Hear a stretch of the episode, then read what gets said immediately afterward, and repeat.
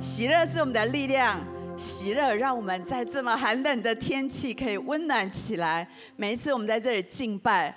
真的感受到神满满的同在在我们当中。我们在整个系列讲到接棒使命来点燃福音的热情，我们陆续的讲了传承、接棒、倍增。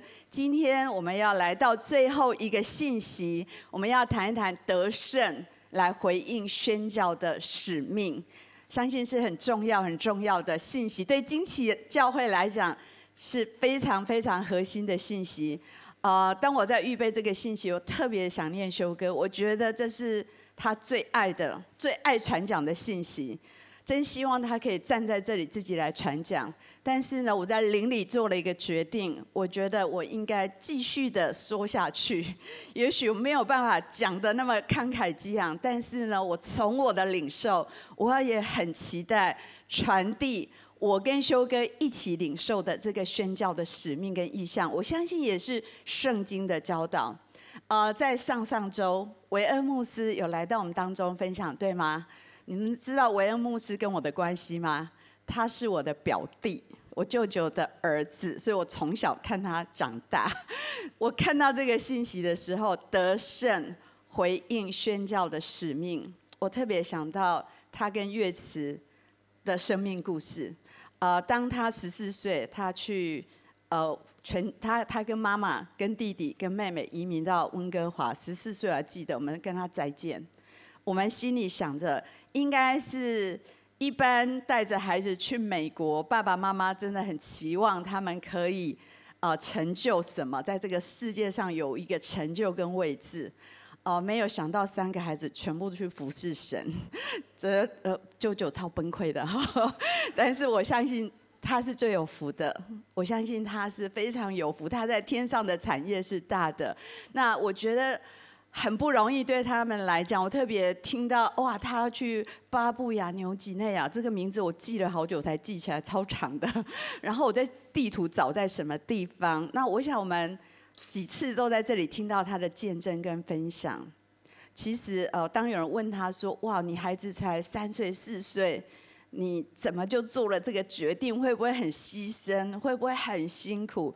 他说：“没有什么时候是最好的时间。有人会说你孩子大一点才去。他说不，最好的时间就是神叫我去的时候就去，因为这是圣经的命令，说你要去使万民做你的门徒，就是我们的大使命。所以呢，他就带着孩子去。这中间还经历了岳慈的癌症这些过程，但是呢，生病去治疗。我记得我去探望岳慈，我第一次被病人激励了。我去看他刚开完刀，然后，呃，我说怎么你一个人？他说请他们回去，然后他自己按那个止痛。然后我说我要为你祷告，他说哦不用为我要呃得不一定要得医治祷告，因为我去宣教的时候我已经把我的生命交给主了，真的是我真的很被他激励。然后我再去看他头发没有了。呃，我说我拿食物给你吃，他说不用，过正常的生活就好了。他煮水饺给我吃，哦，我觉得就这样，然后再回去宣教合场。然后前几天我跟他们夫妻见面，还活着，癌症呢扩散全身，还活着，和平共处。因为他他觉得他有工作没做完，然后他我都忘了他在生病，因为他看起来比我还有活力。所以呢，呃，一生命在神的手中。啊，他很早就把生命的主权交给神了。呃，我以他们为荣，以我的弟弟为荣，真的以他们为荣。那他们活出了神宣教的使命。他们在那边九年，一个民族没有文字，为他们弄出文字，写出圣经，教他们圣经的故事，然后看到他们生命的改变。上上礼拜他放那两个长老的见证，对吗？我觉得非常的感动。那个教会。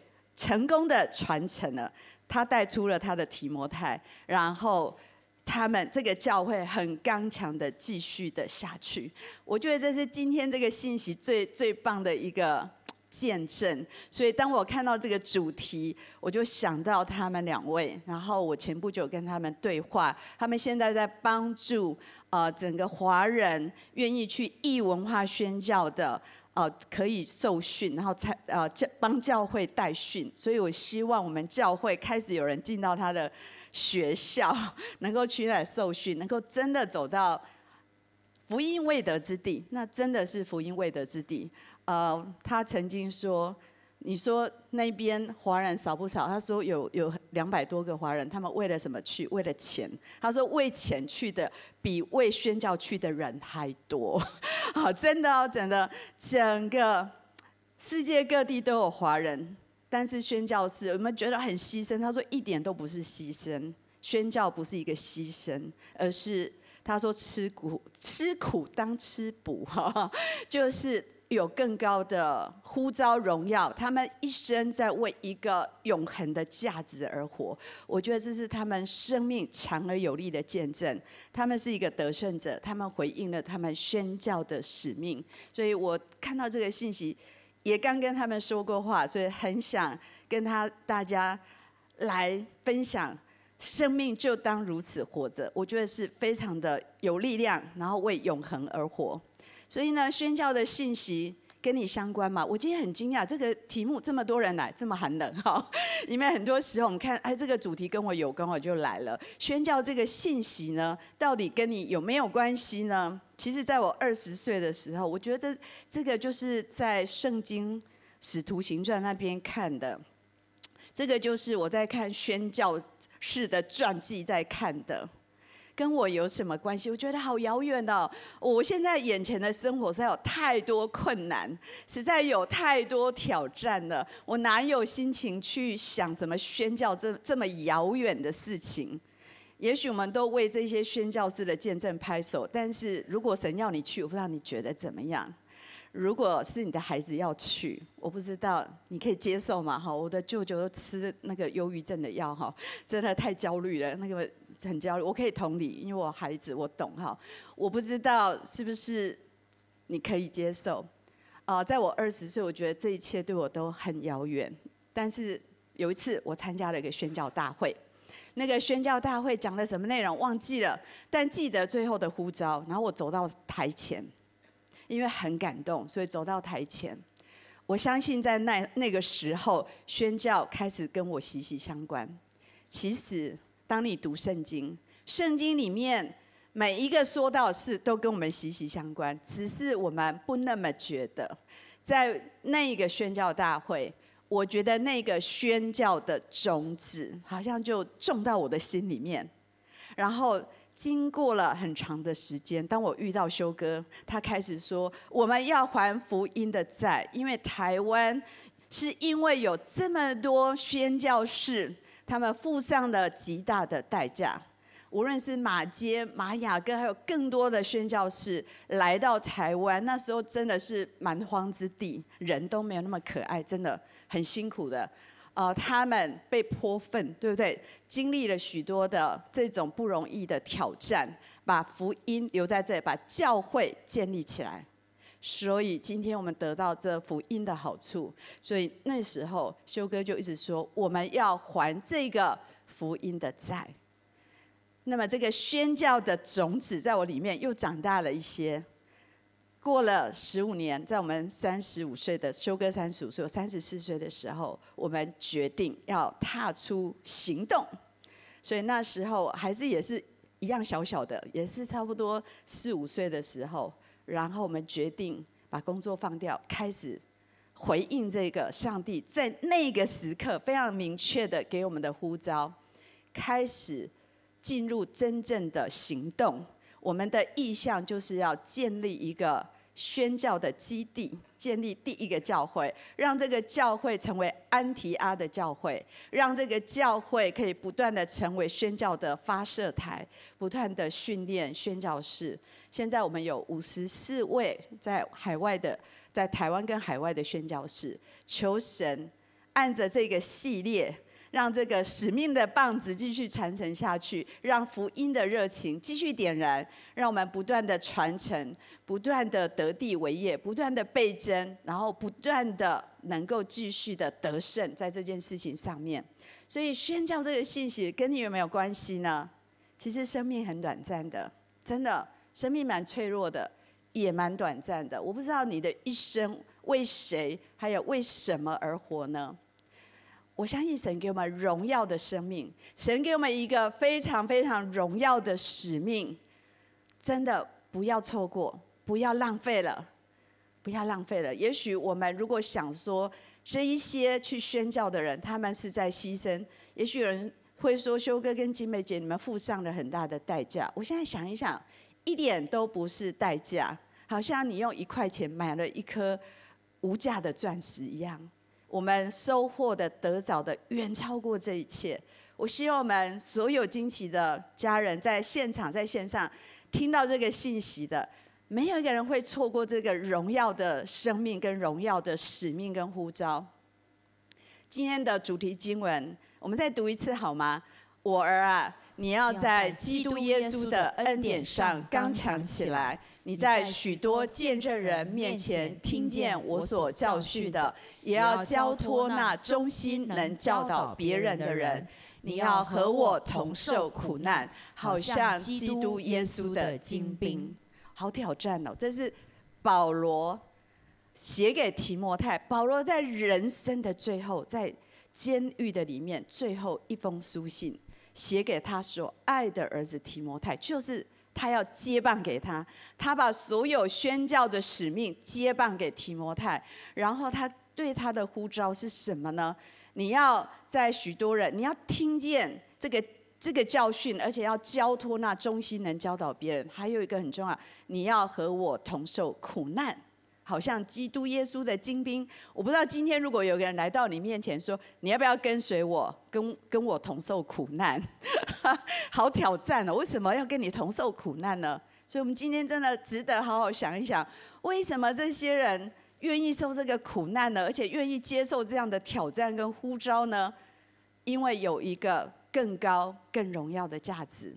我们看看保罗跟提摩太，他们是一对非常亲密的属灵的父子。他们如何得胜？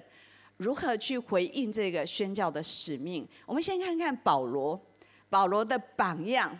保罗如何回应了宣教的使命？这是他对亚基帕王的一个见证。他说：“我没有违背从天上来的意象。”我觉得一个人哈，能够这么有底气。这么有自信的讲这句话，我觉得是一件很厉害的事情。我不知道我们也许很多人常常有感动，但是常常半途而废。我们没有办法这么有底气的，像保罗一样说：“我从来都没有违背这个从天上来的意向。”你看他走偏了多少地方？如果你仔细。读使徒使徒行传，其实使徒行传就是圣灵的行传，就是教会的行传。你可以看到保罗每一次的旅行布道，从亚洲一直建立教会，一直到欧洲建立了许多的教会，写了好多给教会的书信。我觉得真是呃非常了不起的行程。你要想象一下，有点想象力，那时候的交通有多困难。要走多远？然后有任有盗贼，然后一路上还有一堆一直在逼迫他的人，沿路跟着他哦，他去哪里就跟到哪里，一直的抵挡他，不容易的。当你要回应神的意向，真的一定会有抵挡的，因为你正在做重要有价值的事。保罗他经历了这一切，但是呢，保罗他为什么可以可以？在一生成就这么大的事情，有一个他生命的转捩点，他得到了这个福音的好处，他经历了神的爱，他经历了神的拯救，他经历了福音的大能，然后他才觉得我可以一生为这个而死，我一生为这个而活。那我们看看保罗的转变，我想大家并不陌生，稍微复习一下哈。我们都知道保罗是一个非常狂热的法利赛人。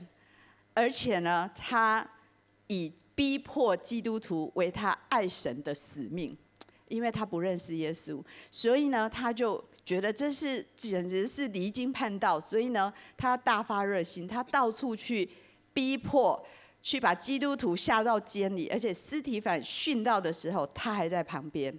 但是有一天，他同样去做这些事情的时候，在大马色的路上，有一件事情。超自然的发生在他的身上，就是耶稣来向他显现，耶稣介入了他的人生，他被一个光照到，眼睛完全睁不开，然后听到有希伯来的话跟他说：“小罗，小罗，你为什么要逼迫我？你用脚踢刺是难的。”哇，他想这是谁呀？他说：“主啊，你是谁？”但很特别，你看他叫他主，他他其实马上就知道了：“主啊，你是谁？”主说：“我就是你所逼迫的耶稣。”哇，我不知道。如果你是保罗，你想象你是他，你一直在做一件你师出有名而且义正言辞的事情，突然有一天你发现完全错了，完全搞错了，他人生完全走错方向。他想他在热心的侍奉神，结果他是在逼迫神，他在逼迫耶稣。耶稣跟他说：“你站起来，你起来站着，我特意向你显现，因为我有使命。”我对你有人生的计划，我对你有一个任务，你要去做见证，把你看见的事，还有我要指示你的事情，都要证明出来。而且我也要救你脱离百姓跟外邦人的手，我差你到他们那去，有一个很清楚的人生的呼召，在神介入他的人生的时候，同时告诉他，你要去外邦人那里。你要叫他们的眼睛看见，你要把他们从黑暗的当中带向光明，从撒旦的权下归向神，而且他们要因为相信我，他们的罪都要得到赦免，而且可以得到产业。你知道这是不得了，对一个法利赛人说，外邦人也可以得到这些产业，不得了的事。这完全把他所有的信念框架全部打破了。从那一天开始。保罗的人生，保罗的生命不再一样的。他从一个逼迫基督徒的人，成为一个基督徒；从一个抵挡基督的人，成为全心全意顺服神、为神而活的人。这是了不起的见证，不得了，真的是不得了。但是我相信神真的可以做这样的事情。有个很重要的议题：我们人生走对方向了吗？就像保罗，他一直觉得他走在对的方向。他哪时候知道他错了呢？就是当神介入他生命的时候。也许在我们当中，我们也会经历这种时刻：神介入你的生命，介入你的生活，然后告诉你你现在走错了，走错了该怎么样？我跟一个朋友开车，每次必迷路的哈，我们就是再走回来就是了哈。走错就回头就对了，转回来。保罗在那一天他转回来，我们的人生走对路了吗？我觉得神一定是非常非常不甘心，他所造的人只为自己而活。那就好像你把你的一千两，上帝给你的一千两，主人给你的一千两，只埋在地里。完全没有任何生产，没有带出任何的祝福，太可惜了。有一天我们到神面前交账的时候，神会说：“你这又饿又懒的仆人，你怎么跟神交账呢？是不是其他人都在赚了一倍？神就说，神就说你这又忠心又良善的仆人，就有好多的赏赐。我相信神不甘心我们只为自己而活，活得很像一个一个。”在一个自己小小的宇宙跟世界，神的恩典要来介入，要带我们走回去，他对我们生命的计划跟道路，这就是神在保罗的身上所做的事情，把他带回来。他知道他的动机是好的，他的热情是好的，但是他的路完全相反，完全走错了，所以把他带回来。保罗他需要有许多的征战跟得胜。他才能够来回应上帝一开始就跟他说，到外邦去，把他们从黑暗带到光明，让他们可以得到赦免，得到基业。他得胜了什么？第一个，我觉得如果你要回应宣教的呼召，就像保罗一样，他必须先胜过自己，降服于基督。你知道我们最难的就是自己，我们最大的拦阻就是自己。以前修哥每次放弄那个。导航没有用，你知道吗？他不相信他，他真的不相信。他每次说：“我觉得不是这样。”然后每次我们走到那个很小、几乎没有路，我说：“你为什么不相信他？你都、你都、你都导航了。”我说：“这是不是有什么启示？”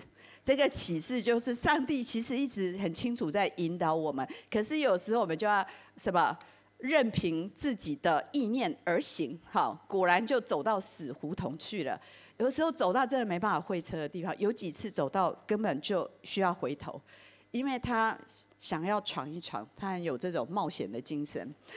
不知道，上帝就是我们的 GPS，就是我们的导航啊！你清楚，你就已经设定说好，你带领我。可是等一下看了就觉得，我觉得怪怪的。呃，我不相信你的引导，我的路比较好。真的，很多时候我们是这样。保罗他第一个是要胜过自己，但他听到上帝要他做的事情，他能不能就说 “Yes，我来了”？还是他说是这样吗？就像维恩的见证，对，可能有很多。哎，你小孩这么小，你真的要去那种可怕的地方，很多病虫害，很多很原始，没有水电，这样行吗？是我，如果我们考虑很多，我们是不可能回应宣教的呼召。只有你能够胜过自己，这是保罗的，哦，他的他自己在加拉太书二章二十节，我们一起来读：我已经与基督同钉十字架。现在活着的不再是我，乃是基督在我里面活着，并且我如今在肉身活着，是因信神的儿子而活。他是爱我，为我舍己。这是我非常喜欢的经文。啊、呃，这是今年我得到最好的礼物。我烂掉的圣经的皮，有人送我。那天我讲了一下下一堂而已，有人送我，真的很感动。然后我把这个经文就刻在里面。我觉得。这个经文是我六十岁生日上帝给我的经文。我说主啊，从今天开始，如今活着不再是我，乃是你在我里面活着。这是保罗的见证。他在说，我已经跟基督同钉十字架，从现在活着不再是我，他不再随着自己的意思去行，乃是基督在他里面活着。而且他是应信信神的儿子而活，所以他说：“我活着不再是我。”我不知道我们是不是可以很有信心的说：“现在活着的不再是我。”其实我们还有好多的我在里面，常常成为我们跟神之间的拉扯跟征战。呃，保罗他立志，所以从他逼迫基督徒成为一个跟随耶稣的人，他说：“如今有新的生命在我里面，基督在我里面活着。”他真的，如果你好好的去读《使徒行传》，我非常的佩服保罗。我每一次在侍奉遇到挑战，我就去读，我读他的书信，我读《使徒行传》，我看到他的他他的生命的榜样，我觉得非常的激励我。他是完全的忠心为主而活。我们如何能够回应这个宣教的呼召？我想第一个要得胜的是自己。我们是不是真正的信任神？说神。你为我而死，你爱我，我愿意爱你，为你而活。然后我把生命的主权交给你，你导航我，我信任你。你看得到我的未来，我看不到，一定是最荣耀、最有价值的。如果你有这样的信任，你可以去活出上帝给你的非常荣耀的计划。当你有一天回望你的人生，很惊讶，哇哦，竟然可以成就这么多，不可思议。真的不是我的计划，但上帝的计划更好。他还得胜了法利赛人宗教信念的捆绑。保罗绝对是一个狂热的法利赛人，他以靠自己的努力，还有遵循摩西的律法这些遗文来使自己得救。可是当他遇见耶稣，他知道得救不是靠自己，得救是靠着耶稣基督的宝血，借着他的救恩。如果你很靠自己，你是一直很靠自己的人，那么你在侍奉上绝对有非常大的挑战。其实这也是我一直的征战。我是一个认真负责、完美主义，我觉得很辛苦。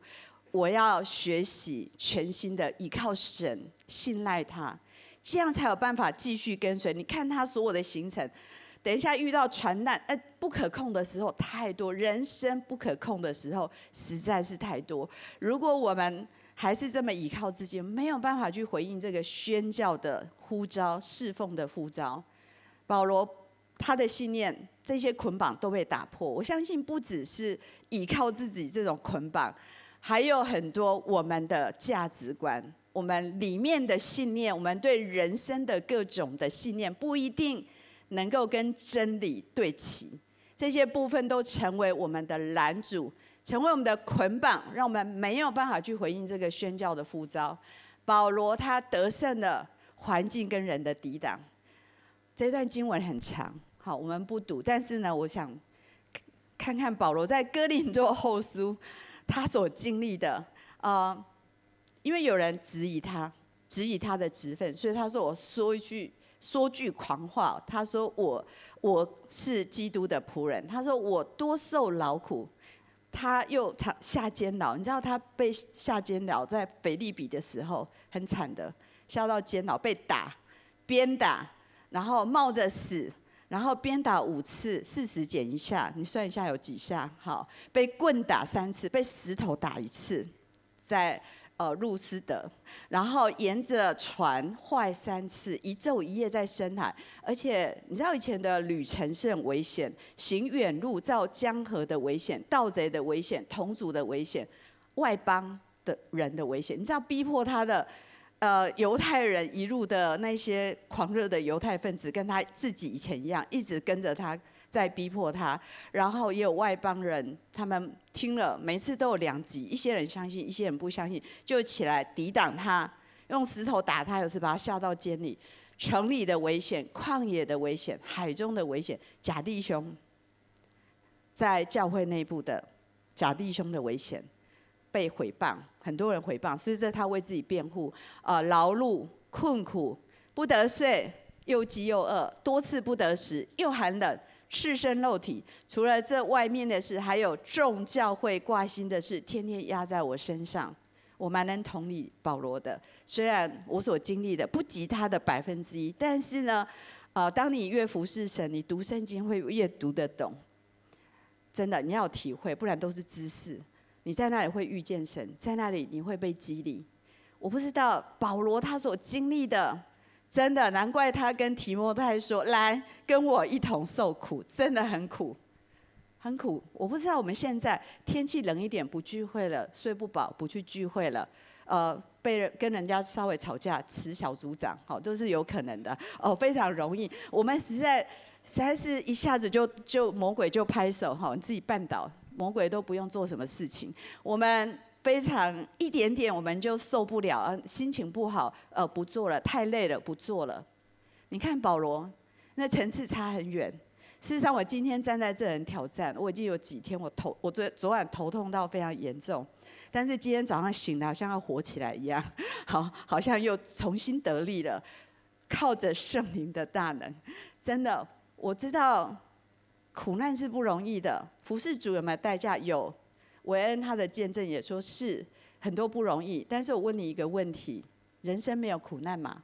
你不信主，你不回应神的呼召，就没有苦难吗？有的，人生没有不不经历苦难的事情，人生充满了苦难，充满了挑战跟不容易，只是我们选择什么苦去受，什么是有价值的。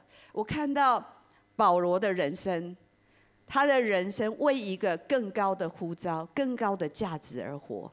他为了爱神、爱人、爱教会，他为了神给他成就神在他生命的旨意，这个永恒的价值而活。所以他说什么？这一些苦都是什么？至暂至轻的苦楚。为了要成就什么？极重。无比的荣耀，这就是基督徒对人生苦难的看法，对侍奉神所经历的苦难的看法。我完全的阿门。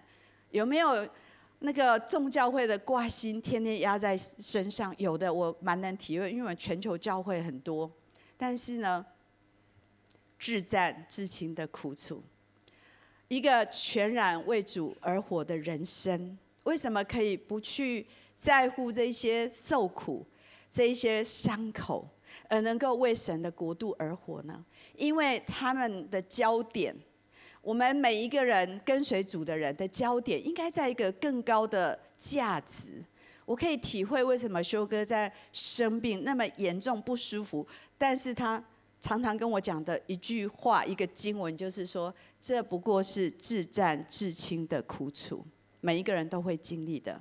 我是平凡的，但是要成就极重无比的荣耀。然后他就继续说：十四亿华人还没归主，赶快去做！哇，我不知道他怎么做到，我我放在我心里，我希望有一天我可以这么得胜。为什么？因为他一直他的焦点不在自己，他自己已经与基督同钉十字架，跟保罗一样，他活着是为神而活，他心心念念的是那些更重要、更高的价值、更永恒的事情。我觉得这样的人很幸福，他们在经历人生的痛苦，就会看得轻如鸿毛，就是自战自清。他们的心不会被抓住，他们的心是被神抓住，是被神的国而抓住。保罗说的：“我不以性命为念，也不看为宝贵。生命的长短不是重点，生命有没有活出永恒的价值才是重点。”而能够完成神在你生命的旨意才是重点，活出一个有使命、有永恒价值的人生才是重点。真的，生命非常的短暂，而且长短不是很重要。有些人活很长，让旁边人很痛苦。我想到那个 C.S. 路易斯，他说他看到隔壁那个老太太死的时候，他的狗开始跳，然后他先生开始唱歌。有些人活很久，让人很痛苦。我们不要这样子，生命不不不是长短的问题，是能不能带给别人祝福。我们这一系列讲，要使人因我们蒙福，亚伯兰的福，透过耶稣基督成就，透过保罗使徒把它传扬开来。我们现在是接棒保罗，继续使徒行传，继续这个价值。保罗他还胜过了预备自己等候的时期，他总共花了十几年。在等候，开始服侍，容易吗？很不容易。等候的考验，我不知道。如果你要说，哦，我很现在很感动啊，可是都没有人要用我，我就想要为主做什么，然后等了很久，好像没发生什么事情，然后就放弃了。事实上呢，呃，都有很长的时间需要准备。是，就在我分享。在二十岁，我领受了那一个宣教的种子。可是呢，到了我三十几岁，我才开始行动，开始来建立一间教会，开始不断的拓殖教会，需要时间，不要灰心。跟旁边说不要灰心。现在是小组员，好好当个小组员。还没参加小组，赶快参加小组。是小组组长，好好当当一个小组长，你就能够去宣教了。这是很重要的。我们每一个教会都从家里的客厅开始。开始一个教会，保罗成为外邦人的使徒。这里谈到圣灵说要为我分派巴拿巴和保扫罗去做我招他们所做的事情，所以呢，他至终回应了宣教的呼召。你知道他建立了非常多教会，他带了一个使徒团队，每次他带不同的人，呃，带出不同的门徒，而且拓展出神国世代的影响，直。到现在，我们深深的被影响。我们继续这个使命。保罗传承这个使命给谁？提摩太。保罗跟提摩太的相遇在哪里呢？在路斯德。我相信第一次旅行布道就到了路斯德，在那里，你知道他医治了一个瘸腿的，然后被人家被人家用石头打。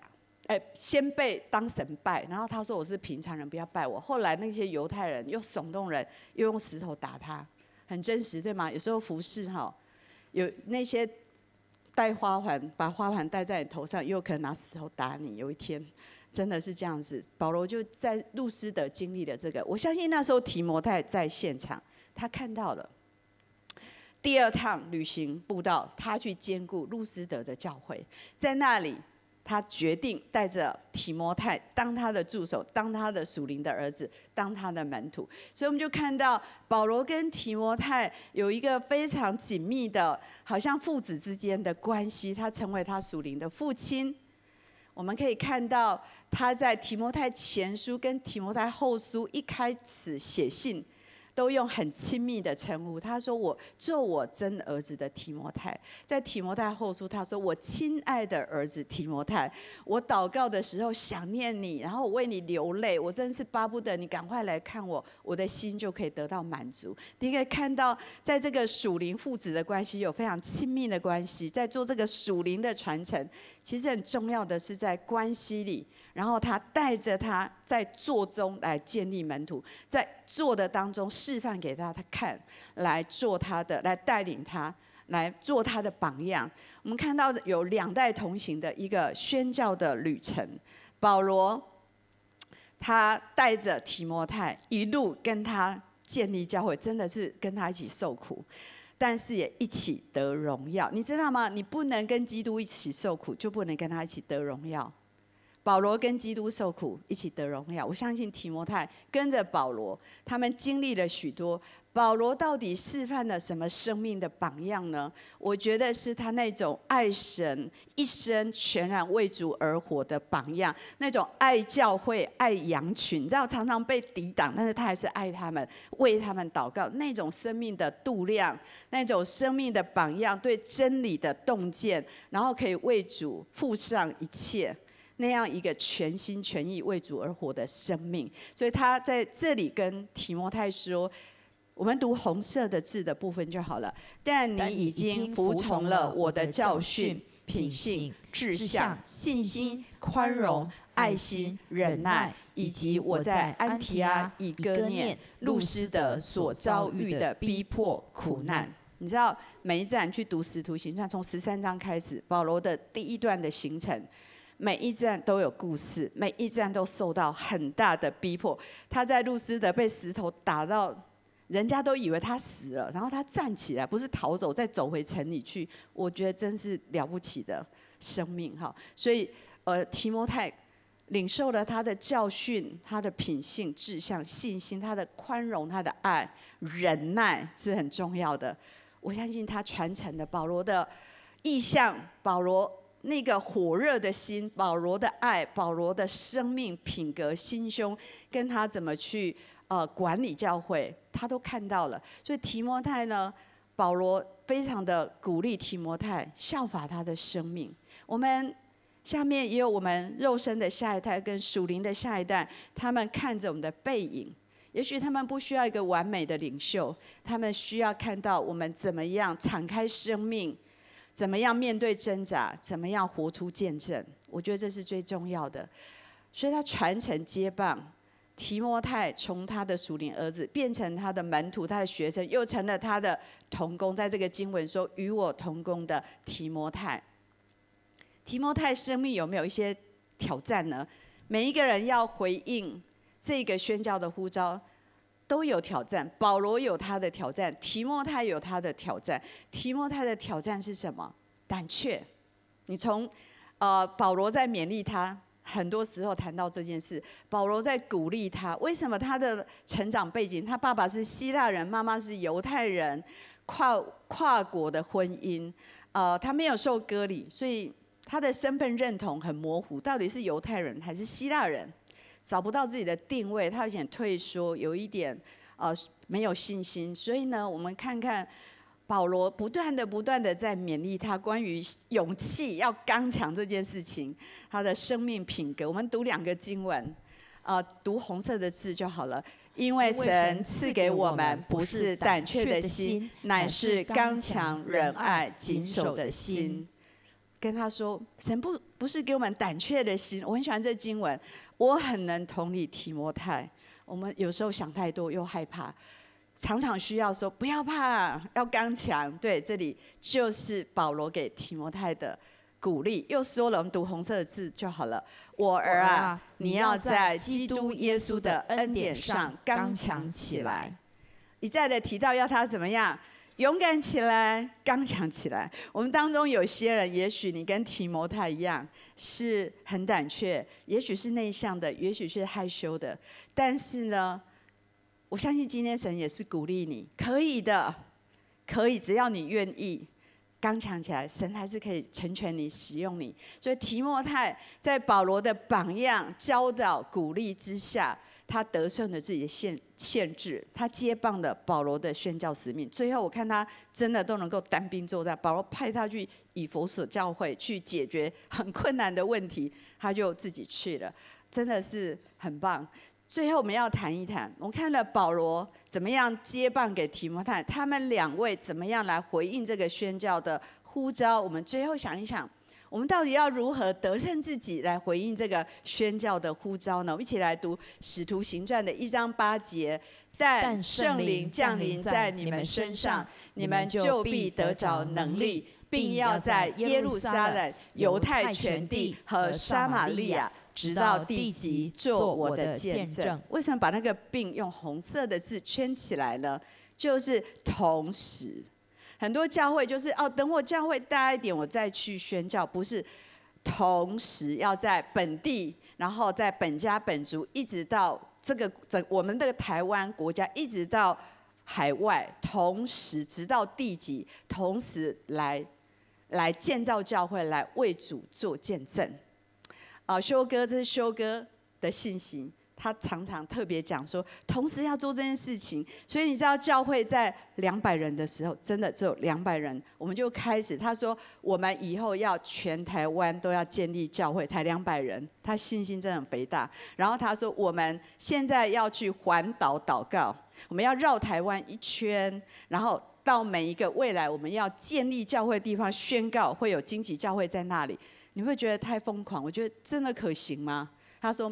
为什么不可以呢？诶，他最常的想的是，我们常想的，这可能吗？他的想法就是，为什么不可以呢？好，所以呢，我们绕了几圈？你猜？我们总共绕台湾绕了八圈。所有小孩，老师说没有环岛，举手。他绕最多圈，绕了八圈。为什么？本来绕了七圈。我们真的每一年都去坐游览车一个礼拜。到每一个地方，每一次为不同祷告的领袖去祷告，绕绕七圈。后来小孩长大到大学，说可以再带我们去绕一次，绕了第八圈。教会建立起来了吗？建立起来了，只有两百多人，我们就开始这样宣告，然后教会建立起来。哎，这个好像失传了环岛，所以呢，那个怡文跟我说，我们青少年的 D Camp，我们的门徒学校。可不可以去环岛？我说可以，不要失传，去环岛，带着孩子去为整个台湾祷告。而且每一个点现在都有教会，每一个点都会有人请你们吃饭，而且听领袖的宣教见证，很棒。好，我说好，今年带着孩子去环岛，好这样子。惊奇教会是属神的教会，为一切需要福音的人而存在。呃，我们的理念就是，如果要宣教，就要什么？建立教会，这为什么建立第一个教会？因为我们想到去宣教做什么？把教会建立在那里，世代百年基业。人我们离开了，教会还在，继续的祝福那个地方，把福音带到有需要的地方。惊奇教会也是世代传承的教会，我们要传承给我们属灵的下一代。所以今年非常非常重要的就是我们属灵的下一代。我相信不仅是年龄，是生命的属灵的下一代。我们要代代传承这个宣教的热情跟使命。我期待今年有更多的短宣队。我鼓励每一个呃小组还是区都可以到我们台湾不同的植堂点去拜访。做一次种子计划，做一个主日去那边去拜访，跟当地领袖联络一下，听听他们的见证，Q&A 一下。我觉得这个 DNA 不可能用讲的，然后被被意向，然后进到灵里面。你必须行动起来，跟旁边人说行动起来，要行动起来，开始走去台湾的、海外的也可以去，只要能够去得了，去那边做礼拜都很值得，去看看，哇哦，然后跟。了解一下 leader 的生命历程，所以我相信不准不仅是不管是你是怎样的身份，你是一个家庭主妇也好，你是个业务员，你是一个医生，你可以专业人员，你是一个商人，不管是什么样的身份，神都给我们一个很高的呼召跟使命，我们要为这个永恒的价值而活。其实你没有被拆出去。你也可以在一个堂点，好好的帮助这个教会建立得更加的刚强，然后能够为那些被拆出去的祷告支持。也许当你这么做，有一天神就说轮到你了，你可以出去了。一生可以参与在这样一个宣教的使命，是极大的喜乐。我们如何可以得胜我们内外的挑战呢？我们看到保罗的得胜，我们看到提摩太的得胜。内在生命，我们里面。生命的根基要够稳，要安全感，还有那一些呃，那一些不稳固的地方，现在如果我们要预备自己，我们真的要求神医治我们，求神坚固我们，求神帮助我们，把这一些内在的，就像提摩太的胆怯，也许在我们内在还有其他不太稳固的东西，需要对付的事情，圣灵会光照你。我们需要去得胜，外面环境、价值观，到底什么是重要的？如果你觉得去宣教是一个牺牲，你永远不会去；如果你觉得是一个 honor，一个荣耀，你服侍神是你的荣耀，不是你在牺牲，是你的得着，是不是？就像田里有那个宝藏，你可以变卖所有去得着它。你如果看见这个价值，那么你就可以得胜。生活的形态，现在人很忙碌，永远都很忙碌，但是到底在为什么而忙？我们有没有时间服侍神呢？亲近神呢，装备自己呢，祝福别人呢，服侍别人呢，还有舒舒适圈的挑战。我们的生活很安逸，很舒服。我不知道，如果有一天你像韦恩那个呼召来，你真的可以去到那么落后的地方吗？这是很大的挑战，需要得胜来回应这个呼召。神可以差遣谁呢？我们一起读这个经文。我又听见主的声音说：“我可以差遣谁呢？谁肯为我去呢？”我说：“我在这里，请差遣我。”以赛亚勇敢的回应：“我在这里，请差遣我。”你能想象自己做这样的祷告吗？我不知道现在你回顾你现在的人生，你给他什么评价？如果你觉得每天都日复一日，这样一直的下去，蛮空虚的。如果你觉得在你生命中还有不知道在为什么而活，汲汲营营；如果你厌倦的半吊子、不冷不热的基督徒生活，好不好？跟我做这个危险的祷告，一起来大声的宣告一下：主啊，我在这里，请差遣我。最简单的，不要觉得很远。从尾声小组开始预备宣教时，需要时间的。上帝会预备你，但是这个宣教的种子有一天会长大起来，作为一个生命的得胜者，得胜的内在跟外在这些困难的挑战，可以来回应宣教的使命。我们一起来祷告。主耶稣，谢谢你，我相信你就在这里，你正在呼召我们。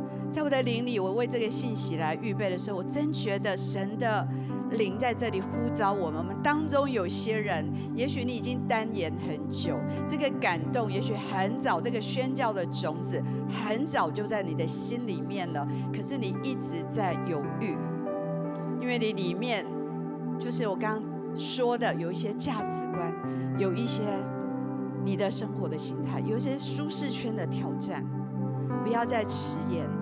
其实，上帝不是呼召我们去白白的受苦。如果你不去回应，真的会白白的受苦。但是，回应这个宣教的使命，让我们为主受苦，与他一同得荣耀。我们为一个更高、更荣耀、更有永恒意义的价值而活，每一天都是兴奋的、心满意足的、踏实的。我相信上帝。今天在呼召你，好不好？点时间为自己来祷告，为自己祷告说：“主啊，我在这里，请你差遣我，我乐意为永恒的价值而活，我乐意为这个而活。”如果你有这样的心志，好不好？你可以举起你的手来，我们都不用看旁边的人，我们。举起手来，我特别要为这些弟兄姐妹来祷告，不要害怕这样的呼召。我相信上帝知道怎么样来成就。我看到那一些去宣教，他们比任何人都还要喜乐，因为他们活在一个永恒的价值跟意义的里面。主啊，我为在场所有举手的弟兄姐妹来祷告。我相信这个感动在他们里面，他们一生在寻找一个祭坛，一个呼召。主啊，我相信今天你在呼唤他们的名字，主你都看见每一个人，你都看见。求你把他们摆在你的心上，继续的来装备、预备他们，使他们可以来回应这个呼召。主，你是为他们得胜的主，谢谢你。我相信你要格外的祝福帮助这些弟兄姐妹，祷告奉耶稣基督的名，阿门。好，我们从座位上站起来，我们用这首诗歌来回应。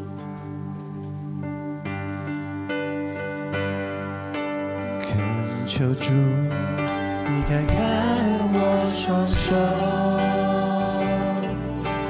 一切我所有，甘心为你用。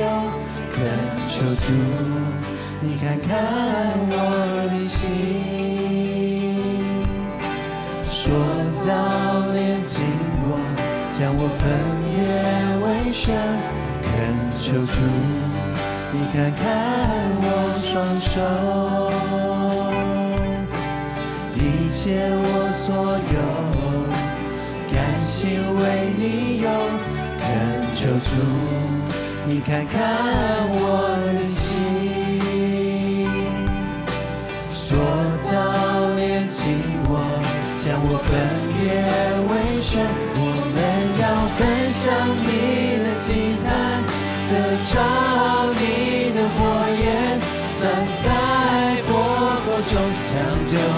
世上的灵魂，救主赐我怜悯的心，为着迷失人群，我们要改变世界，带来盼望。